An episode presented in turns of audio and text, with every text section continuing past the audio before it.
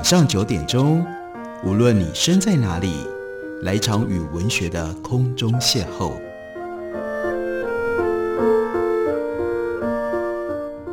杨照谈书，邀您一同遨游文学世界，认识古今中外的经典之作。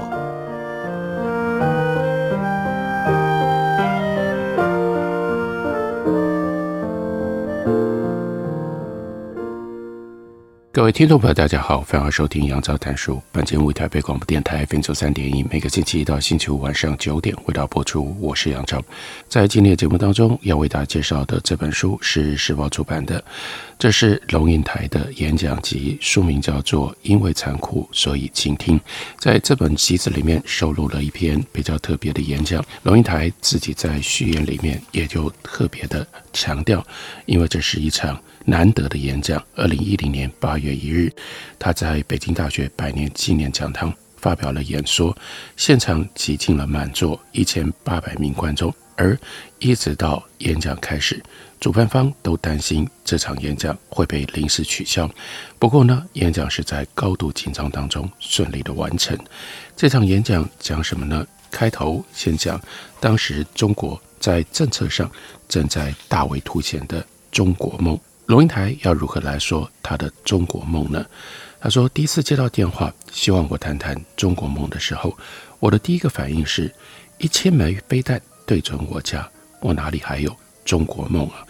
中国大陆和台湾的敌对关系，在那个时候已经有了飞弹部署的各种不同新闻消息，所以龙应台竟然在北京演讲的时候，用这件事情作为开头的第一段。第一句话，不过他接着又说：“沉静下来思索，一九五二年生在台湾的我，还有我前后几代人，还真的是在中国梦里长大的。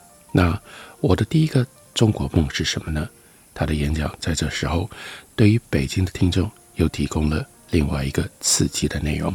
他说：“我们上幼稚园的时候，就已经穿着军人的制服，带着木质的步枪去杀共匪了，口里面唱着歌。”当时所有的孩子都会唱的那首歌，叫做《反攻大陆去》，歌词是“反攻，反攻，反攻大陆去”。大陆是我们的国土，大陆是我们的疆域，我们的国土，我们的疆域，不能让共匪尽着盘踞，不能让恶寇尽着欺负。我们要反攻回去，我们要反攻回去，反攻回去，反攻回去，把大陆收复，把大陆收复。他就说：“这不也是一种中国梦吗？”这梦其实持续了蛮久，那是一个至高无上的图腾，也就是反攻大陆，也被人们真诚的相信。不过，仓皇的五零年代进入到六零年代，中国梦持续深化，于是这个时候有了余光中的《乡愁四韵》这首诗，很多人都知道，应该有很多人也都会背吧。给我一瓢长江水啊，长江水，酒一样的长江水，醉酒的滋味。是乡愁的滋味，给我一瓢长江水啊，长江水，给我一张海棠红啊，海棠红，雪一样的海棠红，沸血的烧痛是乡愁的烧痛，给我一张海棠红啊，海棠红。一九四九年，将近两百万人突然之间被残酷的内战连根拔起，丢到了一个从来没有去过，甚至很多人没有听说过的海岛上，离乡背井。颠沛流离到了岛上的人，思乡之情刻骨铭心，也无比真诚。那份对中华故土的魂萦梦牵，不也就是中国梦吗？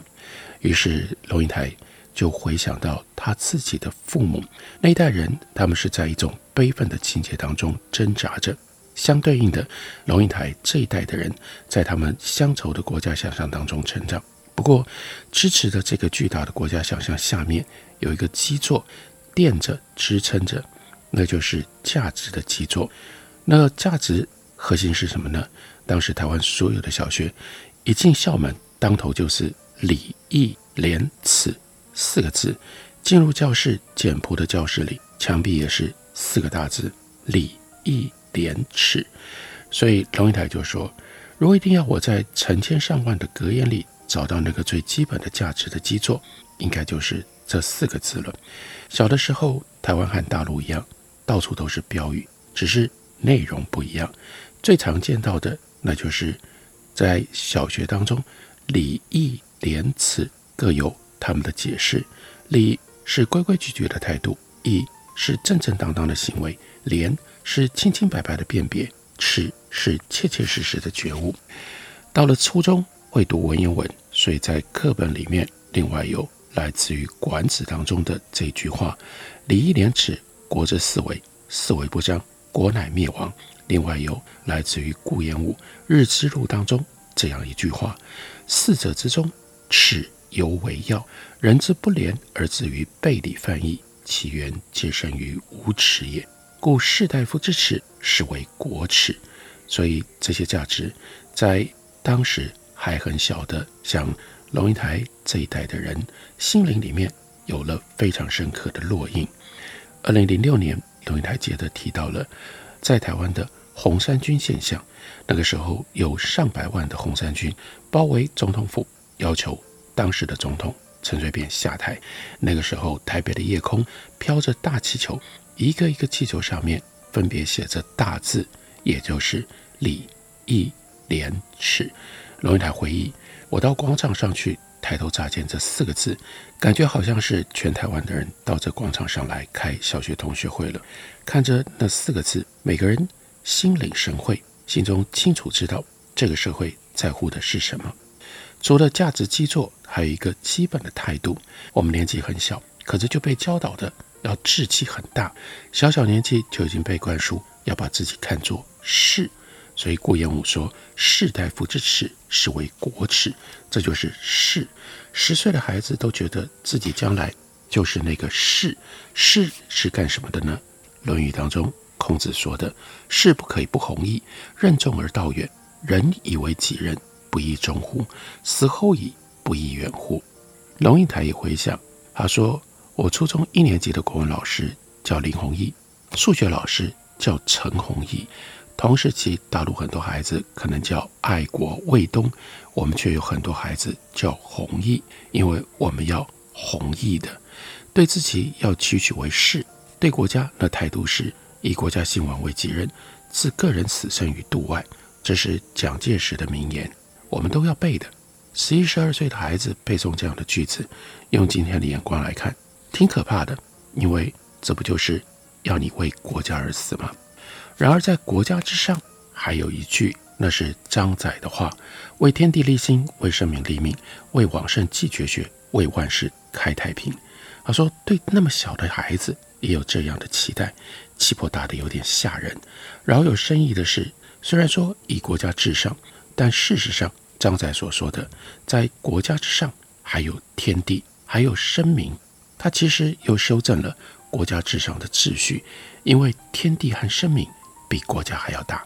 十四岁的时候，龙应台第一次读到了《国语》，这是两千多年前的经典。其中有一篇让他心里震动，那就是“厉王虐，国人谤王。赵公告曰：‘民不堪命矣。’国怒得未污，使奸谤者以告，则杀之。国人莫敢言。道路以目。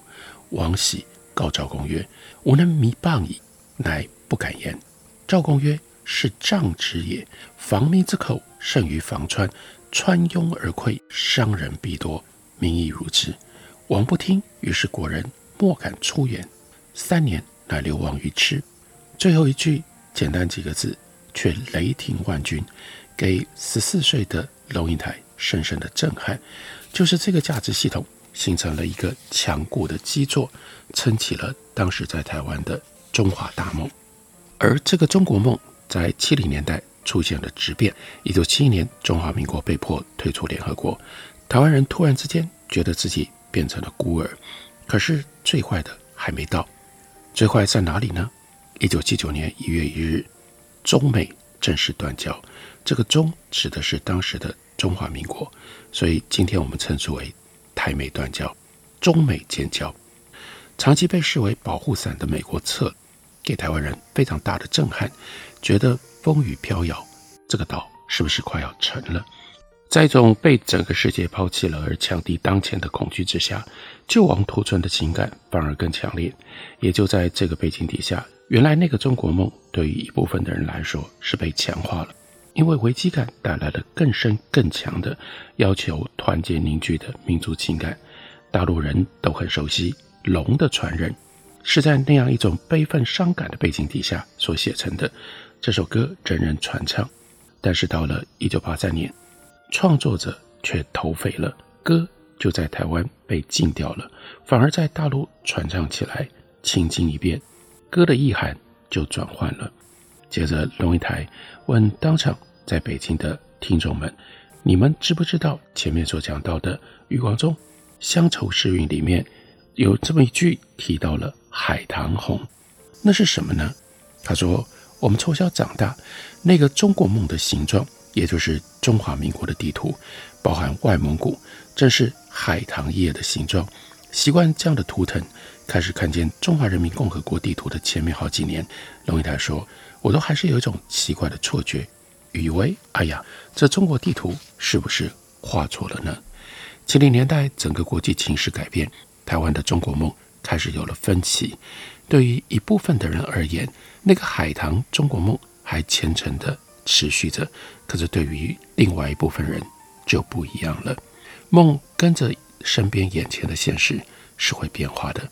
一九四九年被连根拔起丢到海岛上的一些人，龙应台的父母辈，这个时候已经在台湾生活三十年了，孩子也生在台湾了。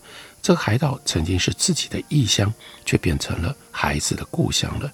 随着时间的推移，无形之中，对于脚下所踩的土地也产生了具体而实在的感情。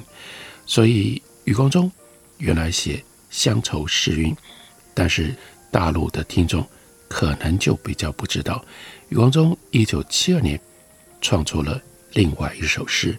那首诗是什么呢？标题叫做。车过芳寮，那是一首什么样的诗呢？我们休息一会儿，回来跟随着龙应台的演讲集，告诉大家余光中这首诗有什么特别的意义。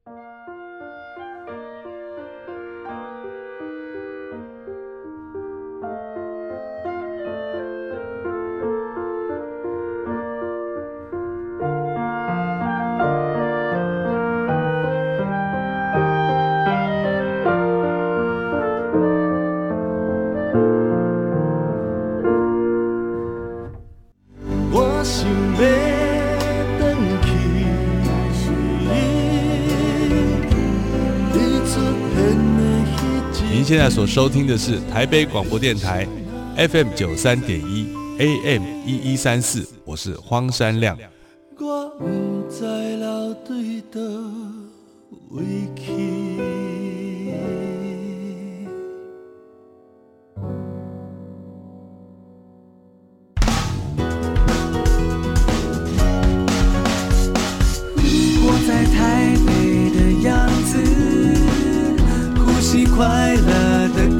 心，听见台北的声音是 FM 九三点一。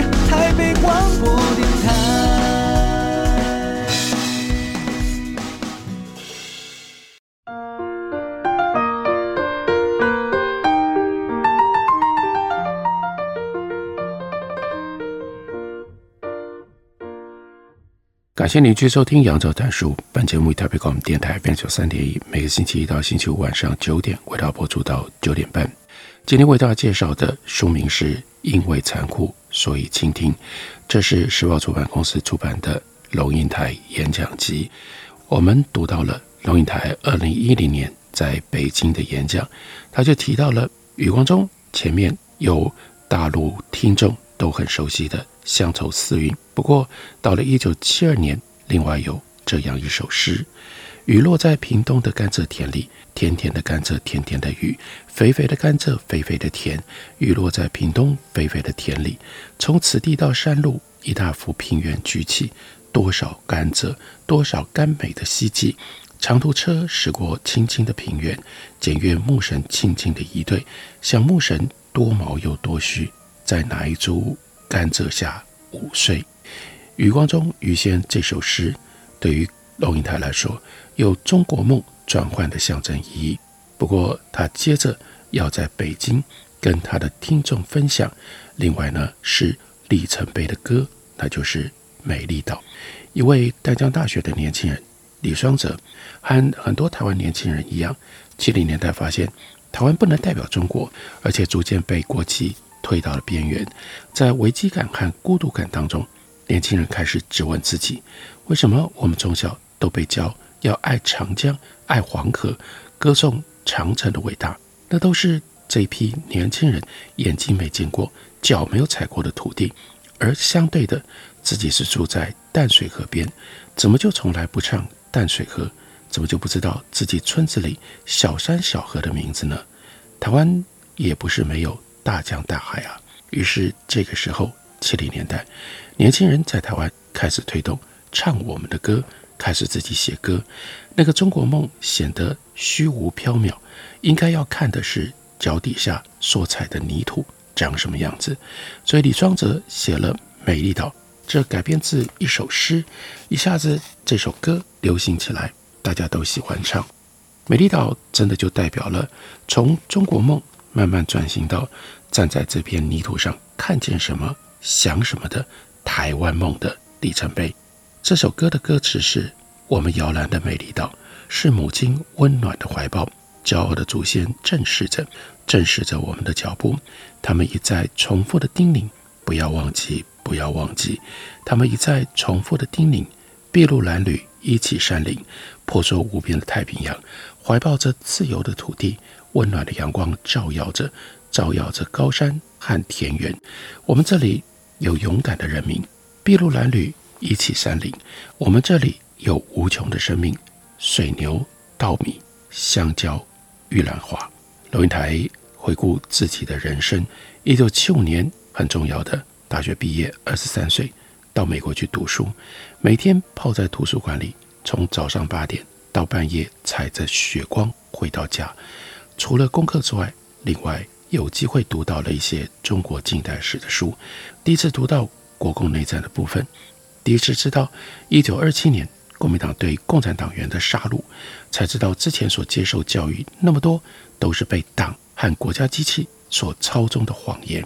这是。很大的震撼，在十年之后，龙应台写了他当时的成名作《野火集》，他重点就是要去腐蚀那个谎言。一九七九年，龙应台个人的中国梦起了质变，在中国梦笼罩的台湾，我们是讲祖籍的，也就是说，任何人问龙应台你哪里人呢？那个时候，他理所当然的回答是我是湖南人。这么一路做湖南人，做了几十年。到一九七九年，中国大陆开放了，龙应台那个时候在纽约，生平第一次见到了一个真正的共匪站在面前。这个湖石人刚刚从湖南出来，一口浓重的湖南腔。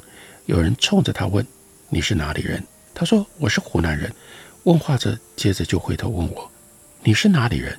于是这个时候的龙应台他愣住了，他说：“我不会说湖南话。”没有去过湖南，对湖南一无所知。我的老乡就站在面前，登时说不出话来了。这一辈子的那个中国梦，突然把我蒙在那里。那是一九七九年一个非常大的震撼。原来啊，龙应台发现自己是台湾人，从海棠叶的大中国梦，慢慢过渡到台湾人踩着泥土的小小台湾梦。人民在七零年代末、八零年代初开始问。我是谁？八零年代之后，台湾两千多万人走向了转型，自我感觉就是越来越小，什么事情都一步一个脚印，一点一点做，所以台湾人这一块从大梦慢慢转到小梦的路子上了，开始一起上八零年代的民主大课，这个民主课程上得有够辛苦。美丽岛这首诗，在一九七九年变成党外异议人士的杂志的名称，集结了反对势力。当年十二月十日，政府对反对者的大逮捕行动开始，接着大审判面临巨大的挑战，国民党决定审判公开。接着，龙应台就让北京听演讲的听众看到一张照片，那是美丽岛军法大审的现场照片。他特别指到了其中第二排露出一排白牙，笑得潇洒的，那是施明德，他被判处无期徒刑。施明德右边是陈菊，是龙应台当时演讲的时候的高雄市长。再下来，吕秀莲，他是卸任的中华民国副总统。龙应台特别强调，我想用这张图片来表达八零年代台湾人慢慢的脚踩泥土，重建梦想跟希望的过程。如果把过去的发展切出一个三十年的时间切片来看，刚好看到了完整的过程。这张照片里有三种人，第一种是叛乱犯，施明德、吕秀莲。陈菊等等，第二种是英雄，那是在那个恐怖的时代，敢为这些政治犯辩护的律师，包括了陈水扁、谢长廷、苏贞昌等等。第三类则是掌权者，当时的总统是蒋经国，新闻局长是宋楚瑜。从这些名字就看得出来，在三十年的切片当中，政治犯上台变成了掌权者，掌权者下台。变成了反对者，而当时得尽了掌声，以及得到人们殷殷期待的以道德作为注册商标的那些英雄，现在变成了什么？其中一部分人变成了道德彻底破产的贪污嫌疑犯，主要就是陈水扁。他说：“这个转变够不够大？亲眼目睹这样一个切肤痛苦的过程，你或许会对于台湾民主的所谓乱有新的理解。”台湾的乱，在龙应台个人眼中看来，都是民主的必修课。他所有的跌倒都是必须的实践，因为只有真正跌倒了，你才真正的知道要怎么再站起来。跌倒本身就是一种考试，所以龙应台特别说，台湾民主的乱不是乱，这是必上的课。表面上台湾被撕裂得很严重，但不要被这表面给骗了。回到基座上的价值观来看，从前的中国梦渐渐地被抛弃了，逐渐发展为台湾的小梦，然后一起上非常艰辛、非常痛苦的民主课。然而，台湾不管是蓝是绿，其实有一个非常结实的共识，比如说，大家都知道国家是会说谎的，大家都知道掌权者是会腐败的，反对者是会堕落的，大家都知道。政治权力不是唯一的压迫来源，资本也可能产生一样的压迫。而正因为权力的侵蚀无所不在，所以个人的权利，比如说言论的自由，是每一个人都要随时随地寸土必争、绝不退让的。这是大多数台湾人的共识。而远在海峡的另外一边，其他人；而远在海峡的另外一边，大陆人所看到台湾的争议。吵架，立法院撕头发、丢茶杯、打架，其实都是站在这个基础上的。而这个基础，它是以共同的价值观去建立起来的。回到中国梦的主题，可能有很多台湾人会跳起来说：“中国不是我的梦，我的梦里没有中国。”不过龙应台他也用这种方式自我表白。如果你问龙应台有没有中国梦，我会先问你：那个梦的中国。指的是什么？如果指的是国家或政府，国家政府在我的心目当中，不过就是一个管理组织，对国家没有梦，而政府是会说谎的。但如果你说的中国指的是这块土地上的人，这个社会，那我怎么会没有梦呢？在这个中国梦里，龙应台说，我很愿意看到中国的崛起，可是我希望它是以文明的力量。来崛起的，如何衡量文明？我愿意跟大家分享我自己衡量文明的一把尺，它并不太难。看一座城市的文明程度，就看这座城市如何对待他的精神病人，他对于残障者的服务做到什么地步，他对于鳏寡孤独的照顾到什么样的程度，他怎么对待所谓的盲流民工底层人民？对我而言，这是非常具体的文明的尺度。一个国家。文明到哪里？我看这个国家如何对待外来移民，如何对待他的少数族群。我观察这个国家的多数如何对待他的少数，这当然也包含了十三亿人要如何对待两千三百万人。十三亿人是多数，而两千三百万人是少数。接着有这么一段重要的话，龙应台说：“谁在乎大国崛起？至少我不在乎。我在乎的是我刚刚所说的文明刻度，大国如何对待弱势和少数，如何包容意见不同的异议分子，这才是我在乎的。